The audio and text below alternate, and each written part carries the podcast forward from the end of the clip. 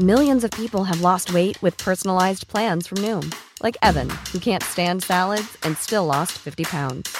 Salads, generally, for most people, are the easy button, right? For me, that wasn't an option. I never really was a salad guy. That's just not who I am. But Noom worked for me. Get your personalized plan today at Noom.com. Real Noom user compensated to provide their story.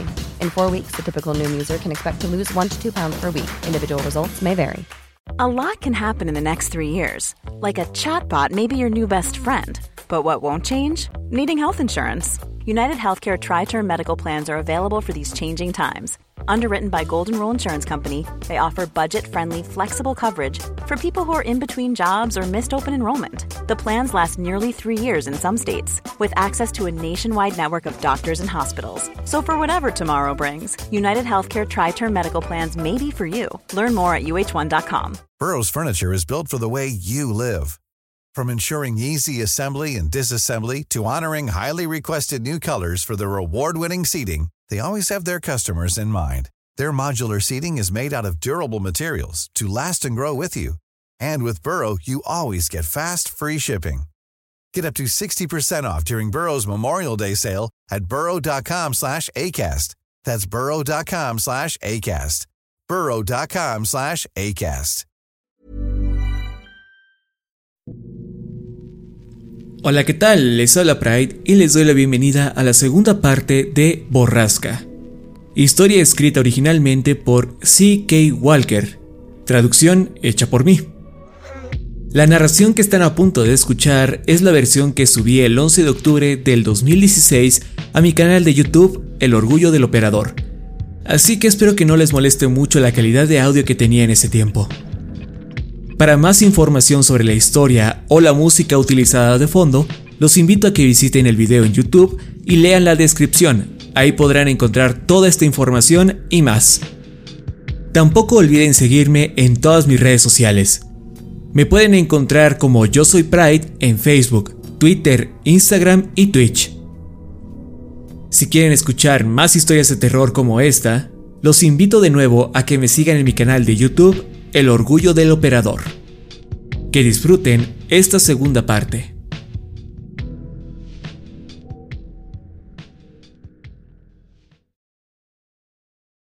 Debajo del árbol triple hay un hombre que espera por mí. Mi destino es el mismo, ya sea que me quede o que deba ir.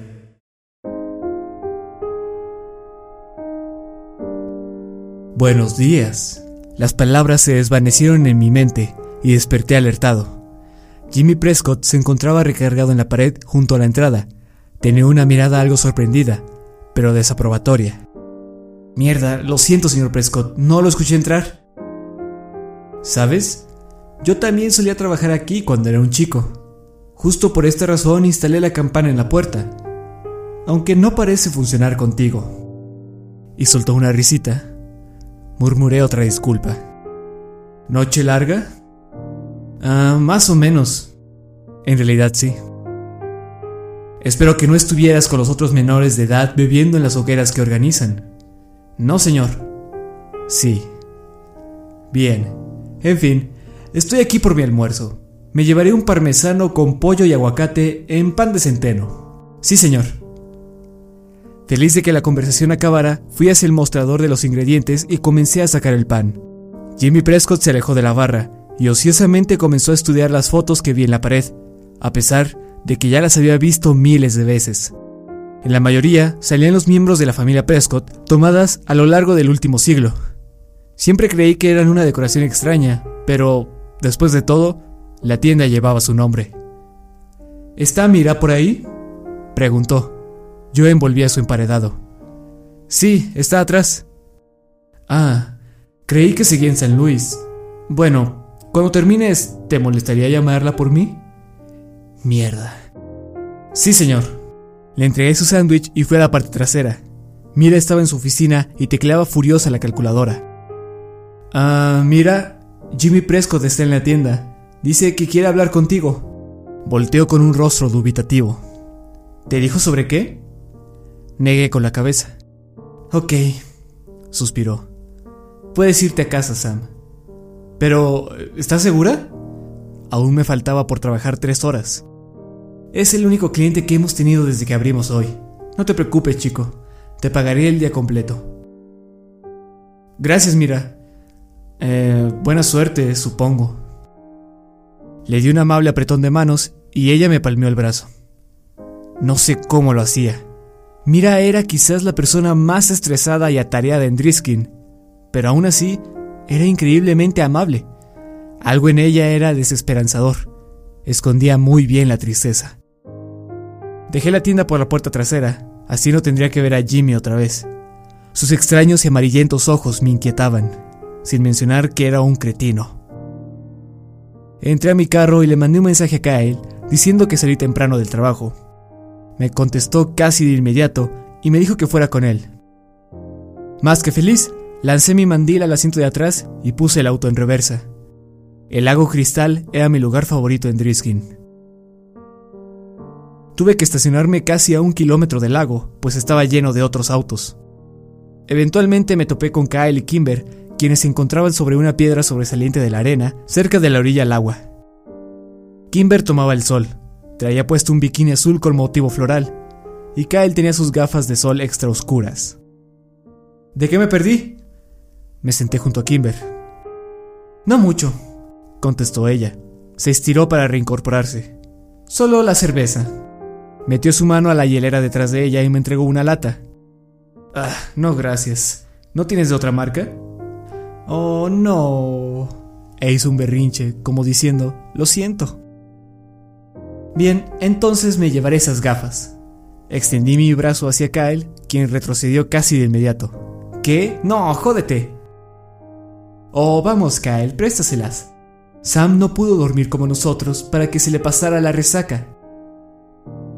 Le sonreí a Kyle. Él apretó sus labios. Sabíamos hacia dónde llevaba esto. Luego Kimber abrazó el brazo de mi amigo. Por favor, le dijo. De acuerdo, y me pasó sus lentes.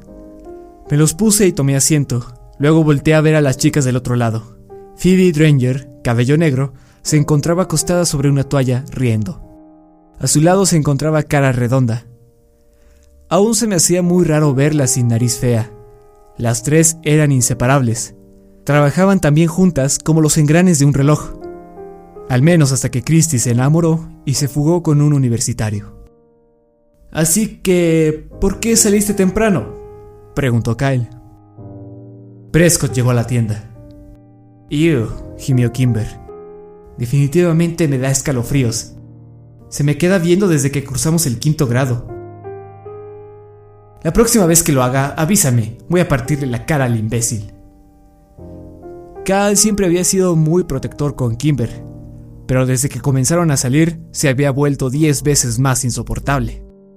Kimber le guiñó el ojo. ¿Y qué quería Sam? Tener una charla con Mira, probablemente sobre la tienda.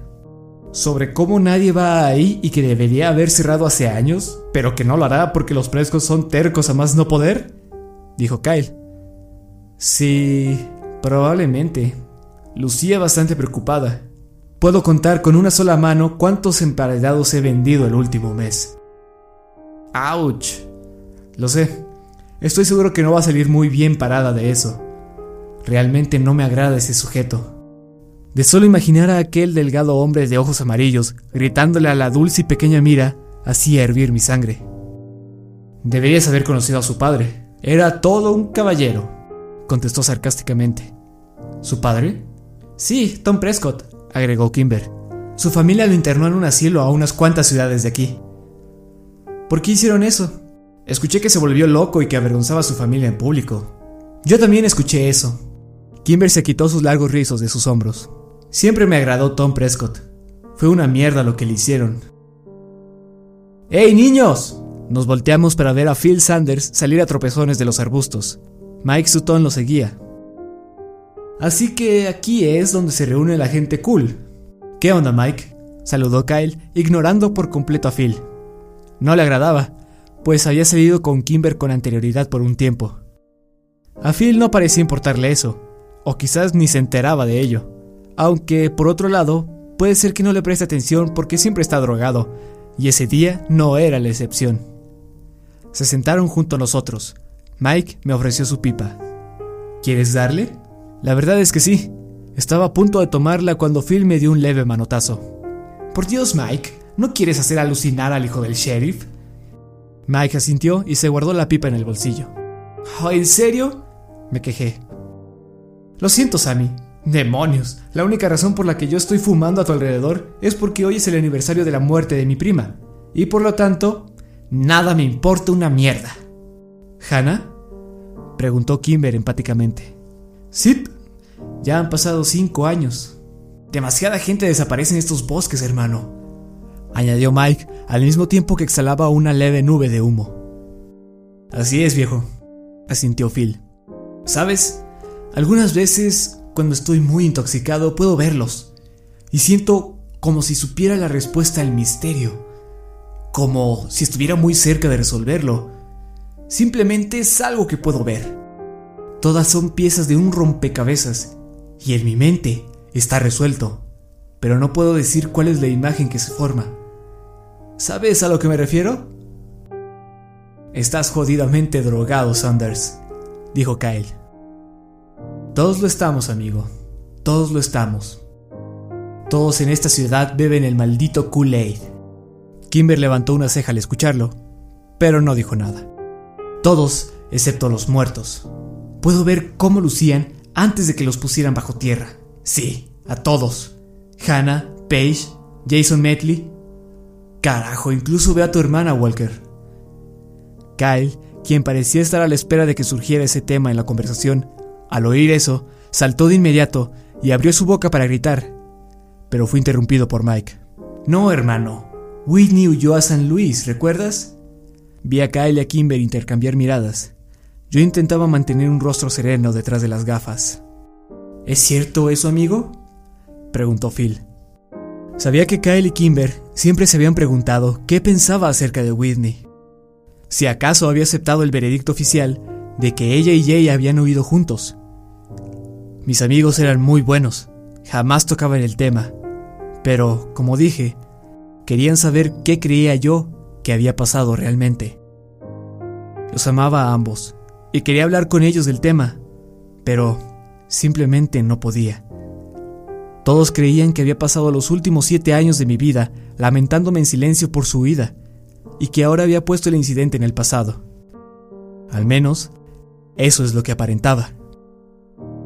La verdad era que jamás me rendí con Whitney. Esperé años para que Jay apareciera en alguna red social de internet, y cuando finalmente lo encontré el año pasado, quedé devastado. Siempre tuve la esperanza de que el reporte oficial estuviera en lo correcto, y que mi hermana se hubiera fugado a un lugar muy lejano de aquí, que siguiera viva y feliz, en su hogar, con Jay Bauer. Pero su página de MySpace mostraba a un próspero joven, aún viviendo con sus padres. Lo último en lo que pensaba, sin duda, era en su exnovia Whitney. Cuando llevé la evidencia ante mi padre, di un vistazo rápido a las hojas que había imprimido para él, y luego cerró bruscamente la puerta de su oficina, conmigo fuera de ella. Lo escuché llorar ahí dentro por horas. Yo esperaba que saliera para que reabriera las investigaciones y ejerciera todo el peso de la ley en su búsqueda. Pero la justicia nunca llegó, y jamás mencionamos a Jay Power otra vez. Por alguna razón que no me explico, nunca les conté esto a Kyle ni a Kimber. Quizás es porque me preocupaba que hicieran algo parecido a lo que hizo mi padre. Pero lo más probable es porque no quería que descubrieran qué tan obsesionado me había vuelto con Borrasca y los hombres sin piel. Estaba más que seguro, tan seguro como que el sol se levante en las mañanas, que la muerte de Whitney había ocurrido ahí, justo como le había sucedido a todos los que fueron al árbol triple sin precaución. De repente, sentí cuatro pares de ojos que me observaban sin pestañear. Sí, es cierto, huyó con ese chico Jay, de nuestro antiguo hogar. Contesté a los presentes. Para Kyle, eso fue suficiente. Ok chicos, es el hijo del sheriff. ¿Qué creen que va a pasar si ven que lleva hierba consigo? El pequeño tiene razón, Phil. Larguémonos. No necesito más problemas con los polis de por aquí, dijo Mike. Nos vemos, Walker, Kimber, Pequeñín. Phil se puso de pie, se sacudió sus pantalones y saltó de la roca hacia la arena. Luego pateó un poco hacia unas chicas de primer año, quienes chillaron y lo llamaron cretino. Phil se quitó su sombrero invisible e hizo una reverencia, y antes de irse agregó, ¿Señoritas? Mike lo siguió, y mientras los veía partir, escuché la conversación que había surgido a mis espaldas. No dije que quisiera ir, dije que tengo que ir. Apenas son las dos y es domingo. Lo sé, pero últimamente mis padres han estado discutiendo bastante. No quiero dejar solo a mi madre por mucho tiempo. Creí que ya estaba mejorando. Un poco, pero aún sigue muy deprimida, Kyle. ¿Quieres quedarte en mi casa por la noche? La voz de Kimber se redujo a un suspiro. No creo estar lista para eso aún. ¿Qué? No, espera, no me refería a eso, quise decir a dormir. Yo me podría quedar en el sillón y tú en mi cuarto. Silencio incómodo. Mis padres te adoran, lo sabes, agregó. Kimber rió. Lo sé, solo quiero estar al lado de mi madre. Pero gracias, lindo. Y luego vino el absolutamente desagradable sonido de mis dos mejores amigos besándose. Jamás me acostumbraría a eso. Ah, en ese caso yo también me iría de aquí. Me puse de pie y les dediqué una mirada de lástima en tono de broma. Oh, vamos, Sam, no te pongas celoso. Seguro que algún día te conseguimos novia. No necesito tu ayuda con eso, de verdad. Dije mientras veía a Emmeline Adel bronceándose del otro lado del lago. Los veo mañana, chicos. ¡Última semana de escuela! gritó Kimber. Gracias a Dios. Ese lunes sería el último del año escolar, y aunque debería estar feliz de ello, no lo estaba. El verano significaba cero distracciones, es decir, más tiempo para pensar durante mis largas horas en la tienda de Prescott Sándwiches Artesanales. Pero había una razón más por la que no estaba emocionado de empezar esa semana. El día siguiente era día de fuga. Mi padre me había instruido hace días que debería poner el ejemplo e ir a la escuela ese lunes. A veces realmente odiaba ser hijo de un policía. Kimber y Kyle eran geniales y se ofrecieron a compartir mi miseria, a pesar de que a este último no le gustara tanto la idea. Como imaginaba, mi padre estaba esperándome cuando llegué a casa. Tuvimos una pequeña y rígida charla sobre nuestros respectivos días antes de que finalmente lo mencionara. ¿Recuerdas a mí? Vamos a estar vigilando mañana y no quiero verte fuera de clases. Sí, lo entiendo. Y espero no tener que ponerle una infracción a Kyle. Ah, es solo una tradición.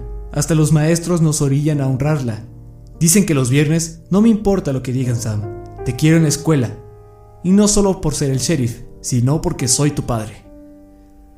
Reí. Qué mal chiste. No puedo controlar lo que haga Kyle. Me parece justo, pero sí puedes controlarte tú. No dije nada. Papá suspiró. Ah, ya casi acaba, Sam. Solo son estos cinco días y tendrás todo el tiempo del mundo. Bien. Salí de la cocina terminando la conversación. Subí las escaleras y antes de llegar a mi cuarto, pasé por enfrente del de Whitney. La luz estaba encendida, todo muy silencio. Sabía que mi madre estaba dentro, siempre lo estaba, haciendo quién sabe qué. Entré a mi habitación y cerré la puerta con seguro.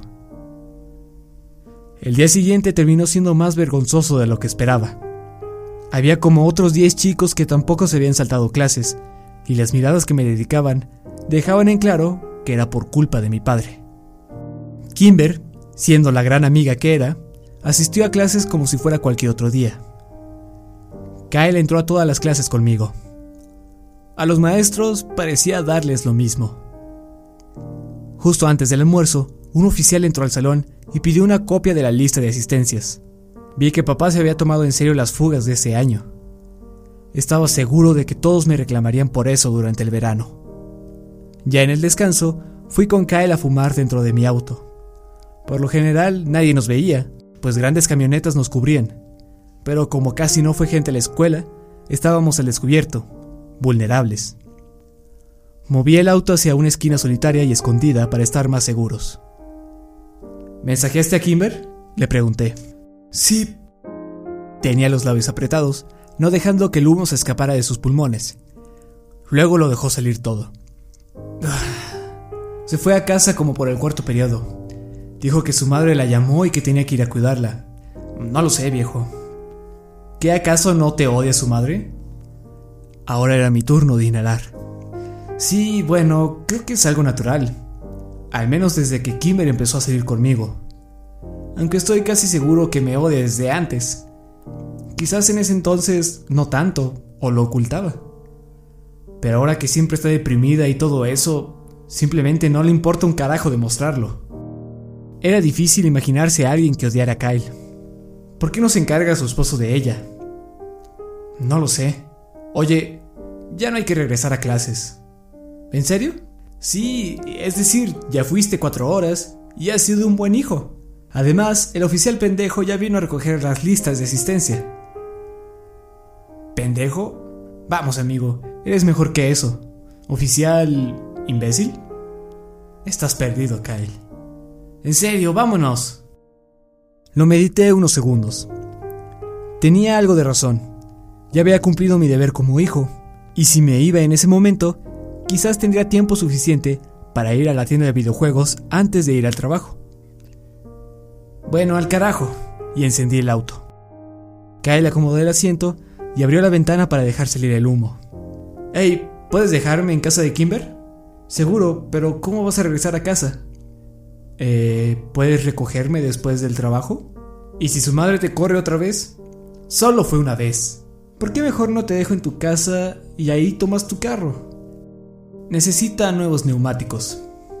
Neumáticos, claro. Lo que Kyle quería decir es que su seguro había vencido y que además no tenía dinero para gasolina. Compró su vehículo el verano pasado, después de haber trabajado dobles turnos en el supermercado durante medio año. El auto estaba bien, pero solo lo quería para impresionar a Kimber, cosa que negaba rotundamente. ¿Había funcionado? Yo diría que no. Empezaron a salir en el otoño de ese año. Kyle dejó su trabajo para pasar más tiempo con ella. Kimber no parecía el tipo de chica que se impresionara por los autos de otros, pero mi amigo estaba más que convencido que eso fue lo que la conquistó.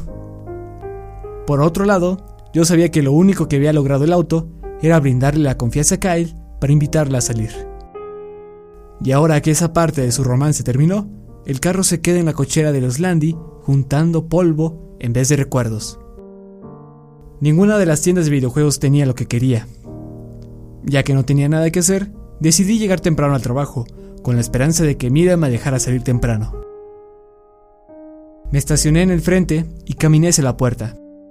No me sorprendía el hecho de que no hubiera alguien atendiendo la barra. Solo había tres que trabajaban ahí, y lamentablemente nunca podía ver a mi compañera, Emmalín, quien trabajaba los días que yo no. Eso era muy decepcionante, dado que ella era gran parte por la que pedí ese empleo. Fui a la parte de atrás para avisarle a Mira que ya había llegado, y la encontré desplomada en su escritorio, encima de papeleos y recetas. No era inusual verla de esa forma, pero algo lucía diferente en esa ocasión. Inmediatamente sentí una perturbación en la fuerza, pero antes de que pudiera irme, se incorporó y me vio. Sabía que huir era lo indicado, pero no lo logré. Ella estaba llorando. ¿Estás Estás... Lo siento, lo siento, dijo rápidamente, limpiándose los ojos. ¿Ya son las cuatro? No, son las 2.15. Pensaba que quizás si llegaba temprano. Oh, sí, estoy ya de fuga. Seguía limpiándose las lágrimas, pero no paraban. No entiendo, Sam. Esta tienda ha estado en números rojos desde que comencé a manejarla. ¿Qué estoy haciendo mal? No lo sé. Patético. No se me ocurrió algo mejor. Mi instinto me decía que me fuera. Nadie viene aquí nunca, y el señor Prescott se rehúsa a que ponga avisos y anuncios. Dice que no se ven bien. Pero ¿cómo espera que haga negocio entonces? Necesito este trabajo, Sam. Dios, yo solo. A lo mejor en ese momento mi cara lucía como la de un venado asustado, pues cuando Mira volteó a verme, se compuso un poco y cambió de expresión. Ve a atender. Yo registro tu entrada. No tenía que decírmelo dos veces. Me fui de inmediato. Ella me agradaba y odiaba verla así. Aunque el mostrador no era un mejor escenario. Podía escuchar los llantos de Mira por encima de la vieja música de fondo. Sus lamentos iban de dolorosamente fuertes a silenciosos quejidos. Después de media hora así, decidí hacer algo al respecto. Dado que no estaba preparado para lidiar con las emociones de una mujer adulta, lo único que se me ocurrió fue llamar a su esposo Owen. Afortunadamente estaba en casa y contestó al segundo timbre. Voy para allá, me dijo. Dejé salir un suspiro de alivio cuando escuché un auto estacionarse y vi a un hombre alto salir de él. Owen.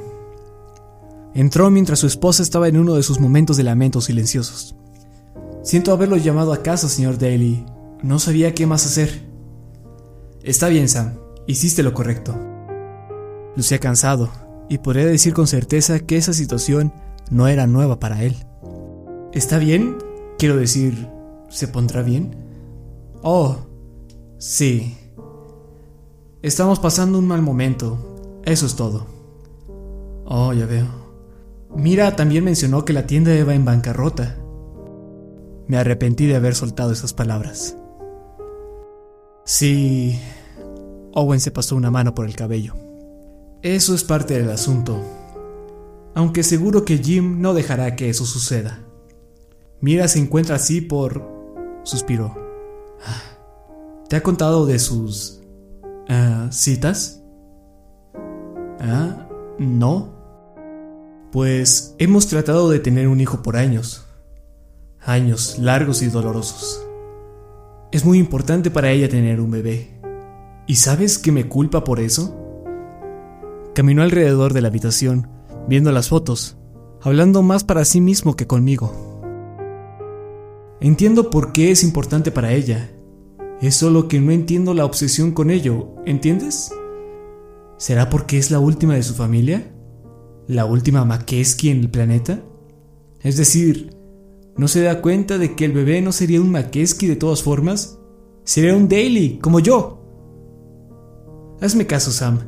Nunca te casas con una mujer que tuvo un padre loco y cuatro tíos muertos. ¿Desarrollan esta obsesión con el linaje y cuatro tíos muertos? ¿Qué? Oh, sí. Los famosos, tú sabes. Los hermanos que murieron en las minas de Triskin. Bueno, pues eso solo dejó al padre de Mira vivo, y ella es hija única, lo que la deja como la última Makeski y última esperanza de seguir con el linaje. Así que, por supuesto, todo es mi culpa, ¿no? Simplemente me le quedé viendo. Él suspiró. Ah, lo siento, chico. Estos no son tus problemas, y están más allá de lo que puedas manejar de todas formas. He estado muy estresado estos días. Con los problemas de fertilidad de Mira, nuestra única opción es, ¿pero cómo murieron? Estaba desesperado por hablar de algo más que de problemas maritales, y la historia de sus tíos sonaba suficientemente interesante. ¿Los Makeski? No estoy seguro. Murieron en un lugar de las montañas. Oh, ok. ¿Has escuchado de los hombres sin piel? ¿Hombres sin piel? Así es. No lo creo. ¿Qué hay de borrasca? Owen Daly entrecerró los ojos y se tocó la sien con sus dedos. ¿Qué? ¿Qué tiene que ver borrasca? ¿Owen? La voz de Mira salió de una puerta a mis espaldas. Oh, cariño, ¿estás bien? Sam llamó a casa. Quiero hacerlo. ¿Quieres? Dudó Owen. Ya lo llamé. Daly parpadeó hacia mí. Yo desvié la mirada al instante. Otra conversación de la que no quería ser parte. Sam, ¿por qué no te tomas el día? Mire y yo nos encargaremos de las cosas por aquí. De acuerdo, murmuré, pero luego prácticamente corrí hacia mi auto. Una vez dentro, llamé a Kyle. Amigo, mierda muy rara está ocurriendo en la ciudad. ¿Qué pasó? No puedo explicarlo muy bien. Mejor te veo. ¿Dónde estás? En la casa de Kimber. ¿Ya saliste del trabajo? Sí, voy hacia allá. Cuando Kyle dijo en la casa de Kimber, en realidad se refería a que estaba sentado en la calle a la vuelta de su casa. Nuevamente lo habían echado. Cuando me detuve, Kimber salió a recibirnos. Lo siento, Kyle, mi madre está muy molesta hoy. Ni siquiera me dejaba salir para acompañarte. Está bien, no te preocupes por mí. Solo quería asegurarme de que ambas estuvieran bien. Lo estamos. Mi padre no tarda en llegar. Avísanos cuando llegue y vendremos a recogerte. Ojalá pudiera, pero tengo que hacer de niñera hasta las siete y media. ¿Después de esa hora está bien? Claro. Kael y Kimber se abrazaron, pero ella regresó a casa rápidamente, pues escuchó como si algo se hubiera roto. ¿Y bien? ¿Qué sucede? preguntó Kyle, y dio un sorbo a la tibia lata de Dr. Pepper que estaba en mi portavasos. Aún traes puesto el mandil, ¿sabes? Mira sufrió un episodio de depresión. ¿En serio? ¿Qué pasó? Le conté toda la historia a Kyle, haciendo énfasis en el relato de los cuatro hermanos. Sí, los Makeskis. He oído de ellos. No sabía que Mira fuera uno. Creí que todos habían muerto. Es la última. Así que... ¿Piensas que los Makeskis tuvieron algo que ver con las otras desapariciones? Había pasado un tiempo desde que había mencionado algo relacionado con Borrasca. Kyle se atragantó con la soda. no lo sé, amigo. A lo mejor si las desapariciones comenzaron por el mismo tiempo. Pero ¿cómo podemos saber eso? Quizás preguntando a los polis. Tiene que haber registros de lo que sucedió. Bien, pero ¿y si no puedo preguntarle a mi padre? Entonces no lo sé. ¿Y no hay otra clase de registros? ¿En la sociedad histórica tendrán algunos? Oh, sí, podemos intentar ahí. Se encuentran en la segunda avenida. Comparten oficina con la tienda de antigüedades. Di vuelta al auto y conduje al centro. Hey, ¿por qué estamos haciendo esto? Sabía que la pregunta vendría. Esperaba haber recibido más respuestas antes de tener que dar una. Es...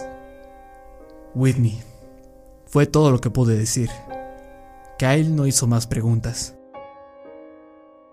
La Sociedad por la Preservación Histórica de Driskin estaba en la parte trasera del edificio y tuvimos que cruzar la tienda de antigüedades mientras el dueño, el señor Dranger, nos miraba como criminales. Al final del pequeño pasillo encontramos una habitación pequeña con dos escritorios puestos uno junto al otro. Uno estaba vacío y el otro tenía montones de libros y carpetas con papeles sueltos. Podíamos escuchar a alguien tecleando detrás de aquellas pilas de información. Aclaré mi garganta. Mm, ¿Hola? Una pequeña mujer se asomó desde detrás del escritorio. La reconocí. Era la misma mujer que nos había dado aquella charla en quinto grado. Hola, ¿cómo puedo ayudarlos, chicos?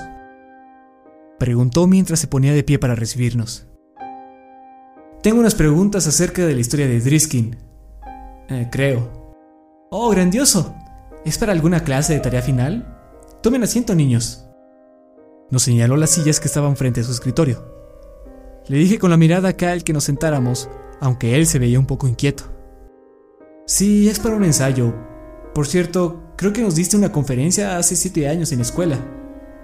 Así es, la doy todos los años junto con el señor Prescott, sonrió. Y también otro tipo, uno calvo, dijo Kyle, moviéndose incómodamente en su silla. Ese era mi prometido, Wyatt Dowin. Murió ya hace unos años. Oh suspiró mi amigo. Así que, eh, señora, señorita, pueden llamarme Catherine. Catherine, dije tratando de acostumbrarme. Era muy incómodo hablarle a los adultos por sus nombres. Queremos saber sobre los Makeski. Oh, una oscura parte en la historia de la ciudad, pero forma parte de, y no es menos importante por ello. Sí. ¿Cuándo sucedió? ¿Y cómo murieron? añadió Kyle. Bueno, en realidad no murieron. Quiero decir, definitivamente perecieron, pero sus cuerpos jamás fueron recuperados. Así que no sé la respuesta a tu pregunta. Asumo que por deshidratación e inanición. Y creo que sucedió en 1953. ¿Cerraron las minas ese año? En realidad, cerraron las minas de forma oficial hasta el siguiente. Había una disputa entre el ayuntamiento y la familia Prescott que quería dejar la mina abierta hasta que encontraran los cuerpos. El ayuntamiento ganó y las minas fueron clausuradas. ¿Y por qué les importaba a los Prescott? ¿No quieres escribir algo de todo esto? preguntó Catherine. Kyle se tocó la cabeza con los dedos, dando a entender que podría recordar todo. Catherine simplemente se encogió de hombros y continuó. Bueno, los Prescott y los McKesky eran muy cercanos.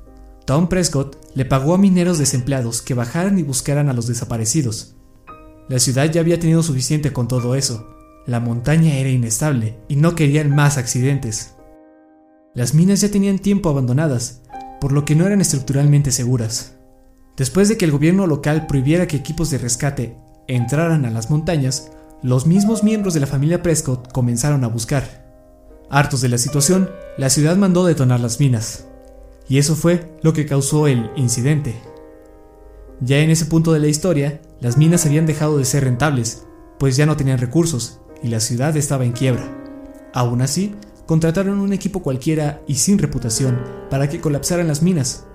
Pero cuando detonaron los explosivos, accidentalmente dañaron el suministro de agua del pueblo. Entonces, el ayuntamiento se endeudó aún más tratando de purificar el agua de rastros de la mina. No fue sino hasta dos años más tarde que las cosas comenzaron a mejorar, todo gracias a los Prescott, quienes realmente revitalizaron Driskin.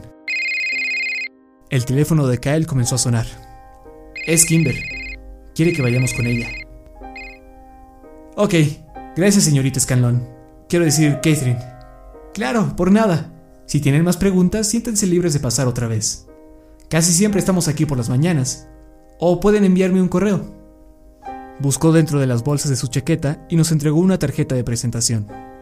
Gracias. Así que, ¿qué opinas? inquirió Kyle cuando entramos al auto. No lo sé. Es raro, ¿no? ¿Por qué les importaría a los Prescott que la ciudad estuviera en tan mal estado, después de que se rehusaran a ayudarles? ¿Perdonar y olvidar? ¿Te parece que Jimmy Prescott sea alguien que perdona y olvida? Ah, no. Y su padre es aún peor. Exacto. Quizás deberíamos... Da vuelta aquí. Perdón. Kimber aún está de niñera.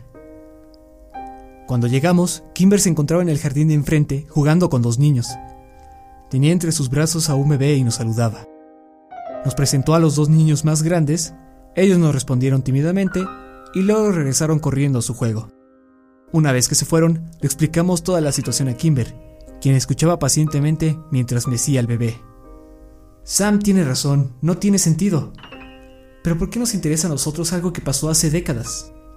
Whitney, dijo Kyle para que yo no tuviera que hacerlo. Un gesto de sorpresa inundó el rostro de Kimber. Se levantó para poner al bebé en su andadera. Luego regresó y me dio uno de sus súper reconfortantes abrazos que no son para nada incómodos. Cuando me soltó, comenzó a andar en círculos pensando. De acuerdo, supongamos que Whitney tiene algo que ver en todo esto. Supongamos que tiene razón, y si queremos resolver todo esto, necesitamos empezar por el principio. Phil está en lo cierto. Cada misterio en esta ciudad es solo una pieza de un rompecabezas más grande. Todo está relacionado. Se detuvo. Luego volteó a vernos. Tenemos que ir a la fuente de todo si queremos respuestas. No es mala idea. Sé dónde le gusta pasar el tiempo y dónde se embriaga con el ex sheriff Clary. Ah, no, Kyle. No me refería a Jimmy, sino a su padre. ¿Tom? Está loco. Incluso lo internaron, ¿recuerdas? Pero tiene la lengua larga, ¿no? Jimmy probablemente no sepa ni la mitad de lo que sabe su padre. Pero... Mientras mis amigos discutían, yo me perdí viendo a los niños perseguirse mutuamente alrededor de un árbol que estaba en el jardín. El tronco parecía tener algo grabado, unas palabras, no como el árbol triple del fuerte Ambercott. Estaba demasiado lejos como para leerlas. ¡Te tienen! ¡Te tienen! dijo el más pequeño. Los hombres sin piel te atraparon, ahora tienes que morir. Nah, Peter, estaba tocando el árbol. No, no es cierto, eres un mentiroso. Uno de ellos te agarró y ahora tienes que ver al caballero brillante. Claro que no. Kimber, Josh está haciendo trampa. Desvié la mirada de donde se encontraban los niños. ¿Dónde está esa casa de locos? ¿Cerca? No es una casa de locos, es un asilo, corrigió Kimber. El rumor dice que está en Golden Elm. Eso está por otra ciudad. Como 40 minutos, dijo Kyle sacando su teléfono. Revisaré el horario de visitas de los martes. Sam, ¿vas a trabajar mañana? Trabajo todos los días, pero me encargaré de ello. Genial. Entonces hay que ir saliendo de la escuela. El día siguiente fue como todos los martes de la última semana de clases. La mayoría hablaba de lo que habían hecho en su día de fuga, o se quejaban de cómo un oficial se presentó en sus casas para levantarles una multa. Estos últimos me dedicaban una sutil mirada acusadora.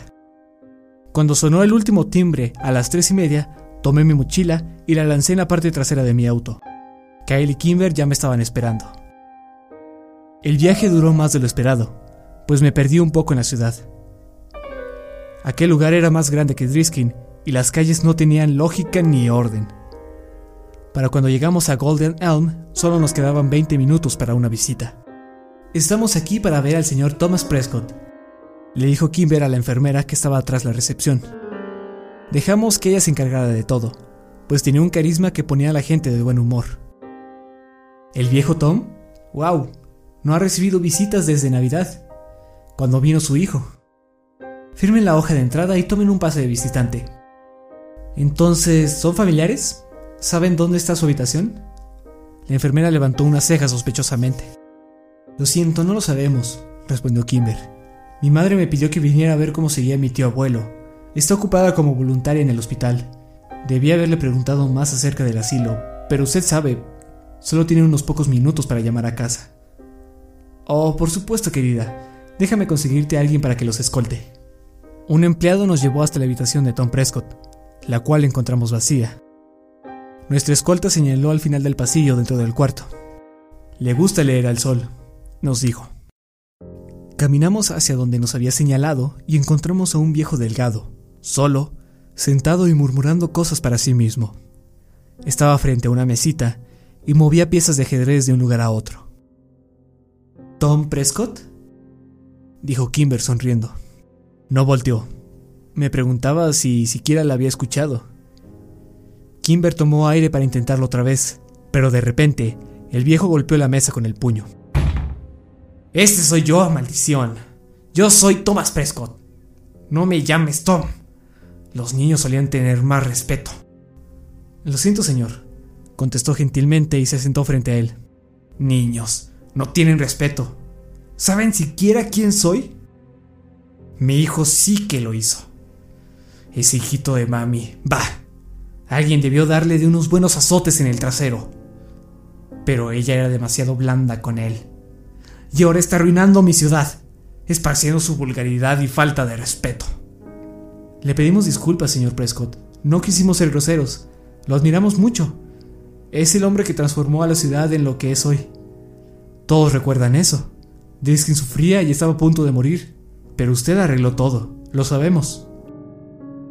Hice lo que tenía que hacer, gruñó. Era mi ciudad. Aún lo es. ¿Acaso, niñita, vienes a insinuar lo contrario? No, no, no es lo que quise decir. Kimber decidió cambiar de táctica. Y respecto a quiénes somos, somos los hijos de Mira Makeski. ¿Los recuerda? ¿Ah? Así que es la nieta de Aida. Eso explica por qué no estás ahí. Intercambiamos miradas confundidos. Estamos justo aquí, señor Prescott, dijo Kimber. Sabes a lo que me refiero, jovencita. Ellos lo saben. Saben que rescaté la ciudad. Esa es mi ciudad. Por supuesto que iban a dejarme hacer cualquier cosa, siempre y cuando el dinero siguiera fluyendo. Por esa razón, la ciudad me pertenece. ¿Y aún sigue fluyendo el dinero? preguntó Kimber, tratando de aprobar al anciano. Estás aquí, ¿no? No les agradó, pero tomaron el dinero de todas formas. No lo sabían, no todo. No, pero sospechaban. Y supongo que no les importó demasiado. Siguieron eligiendo a Clary y siguieron aceptando el dinero. Prescott tomó un peón y pasó sus dedos por él mientras hablaba. Es solo polvo, tú sabes nada impactante. Un buen y suave polvo. El polvo no necesita saber qué es. No sabe que es malo. Es la gente quien dice que es malo. Pero tenía que hacerse. Tú lo sabes, Aida. Sabes que así fue. Kimberly siguió la corriente. Lo sé. Sé que tenemos que hacerlo, pero es tu propio hijo. No creo que lo esté haciendo bien. Pero por supuesto que no. Nuevamente impactó su puño y dos torres cayeron al suelo. Eran mías, me las quitó. Creyó que podía hacerlo mejor, pero me quitó las mías y arruinó mi legado. Años de trabajo arruinados por el polvo. Es el polvo de un imperio que se desmorona. ¿Qué hay de los hombres sin piel? Pregunté. Me había dejado llevar por el momento. ¿De qué estás hablando, jovencito? Gruñó. ¿Y la casa del árbol? El árbol triple. ¿Qué y para qué son? ¿Árbol triple? Yo no autoricé eso. Pagamos el triple. Pero solo fue por un periodo, cuando las cosas iban lentas. Sin duda jamás cobramos el triple. Eso sería un mal negocio. ¿Dónde está Bor? ¿Acaso mi hijo idiota te ha estado contando eso? ¿Te ofreció el triple por ellas? Está arruinando la ciudad, ¿cierto? Mierda, Jimmy. Tráiganlo de inmediato. Aida, pon a mi chico al teléfono. Dile a Jimmy que quiero hablar con él. Diles que aún son mías. Aida, Aida, pon a Jimmy al teléfono. Kimber se alejó y Kyle se interpuso entre ambos. El hombre se levantó. Era alto e imponente. Retrocedíamos hacia la puerta cuando el encargado entró con una mirada acusadora en sus ojos. Nos sacó de ahí. Incluso pasada la recepción, aún podíamos escuchar los gritos de Tom Prescott llamando a su hijo.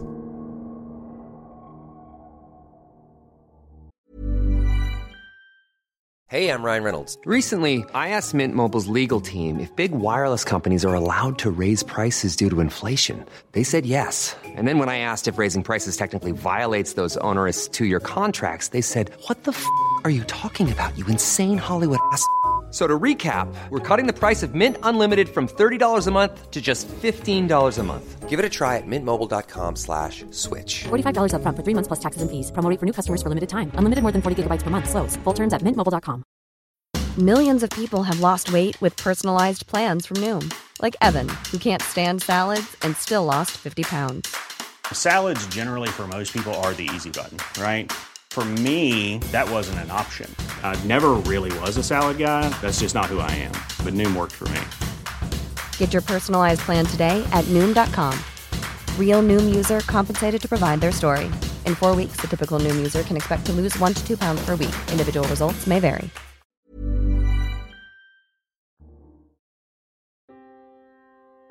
El camino de regreso estuvo cubierto por un silencio denso. Trataba de ensamblar las piezas del acertijo. Los hombres sin piel, el árbol triple, el caballero brillante, el polvo.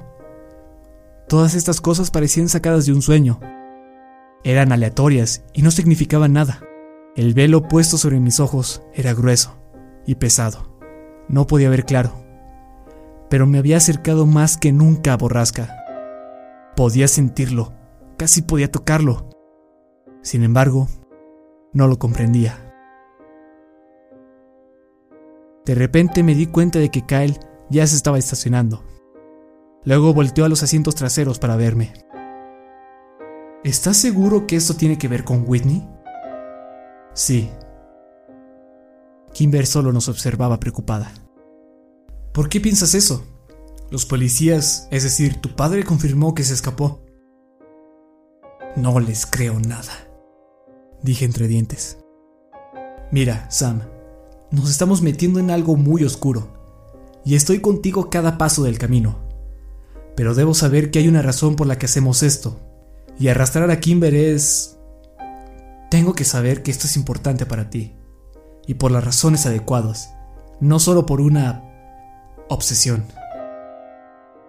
Miré por la ventana y vi que se había detenido por el camino que llevaba a la casa del árbol. Tenía motivos para preocuparse, y aún más por proteger a Kimber. Pensaba en el polvo, y estoy seguro de que Kyle también. Si Borrasca tenía que ver con grandes cantidades de drogas, ¿de verdad querría involucrar a mis amigos? Era mi problema. Los amaba.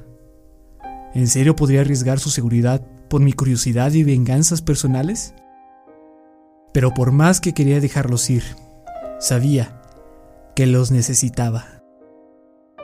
Necesito saber lo que realmente le sucedió a Whitney, susurré. Kyle regresó a su asiento sin decir palabra. Kimber puso su mano sobre la mía pero la quité y crucé mis brazos. Sin embargo, me disculpé de inmediato con ella. Kimber sonrió, de una forma como si me perdonara. Kai suspiró. Sam. Fui interrumpido por el perforante timbre del celular de Kimber.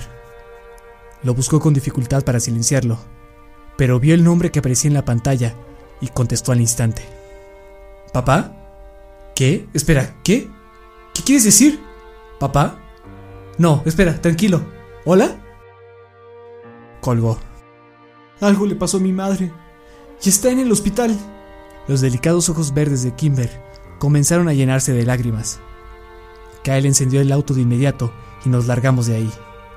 Condujo criminalmente rápido, pues el viaje de 16 kilómetros solo nos tomó unos minutos. Mi amigo detuvo el auto fuera de emergencias. Kimber y yo corrimos hacia el interior. Un comisario estaba esperando. Se rehusó a contestar las desesperadas preguntas de Kimber y nos guió hasta el padre de mi amiga. Cuando abrió la puerta, vi a mi padre, de pie junto al de Kimber. Me preparé para lo peor. El padre de Kimber se la llevó hacia un lado de la habitación y mi papá me llevó al otro. Antes de que me dijera algo, vi a Kimber caer al suelo sobre sus rodillas.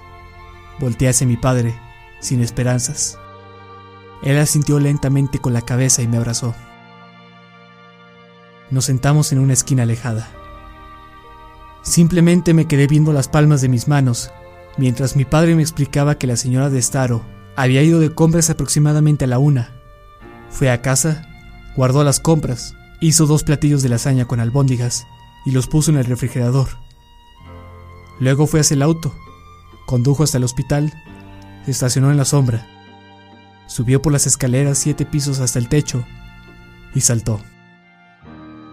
Después de eso, vivió lo suficiente como para disculparse con el paramédico que la encontró. Vi a Kimber derrumbarse, llorando angustiosamente. Mientras tanto, el cuerpo de su madre se enfriaba cada vez más en la morgue que se encontraba bajo nuestros pies.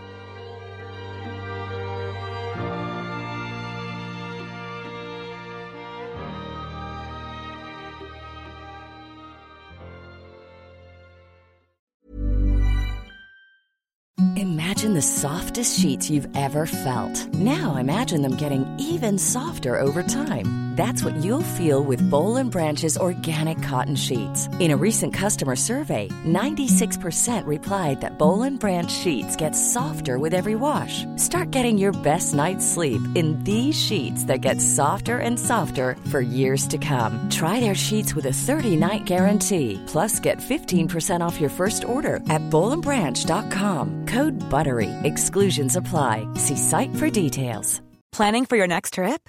Elevate your travel style with Quince. Quince has all the jet setting essentials you'll want for your next getaway, like European linen, premium luggage options, buttery soft Italian leather bags, and so much more. And is all priced at 50 to 80% less than similar brands. Plus, Quince only works with factories that use safe and ethical manufacturing practices. Pack your bags with high-quality essentials you'll be wearing for vacations to come with Quince. Go to quince.com/pack for free shipping and 365-day returns. Hey, it's Paige DeSorbo from Giggly Squad. High quality fashion without the price tag. Say hello to Quince. I'm snagging high-end essentials like cozy cashmere sweaters, sleek leather jackets, fine jewelry, and so much more. With Quince being 50 to 80% less than similar brands. And they partner with factories that prioritize safe, ethical, and responsible manufacturing. I love that. Luxury quality within reach. Go to quince.com slash style to get free shipping and 365 day returns on your next order. Quince.com slash style.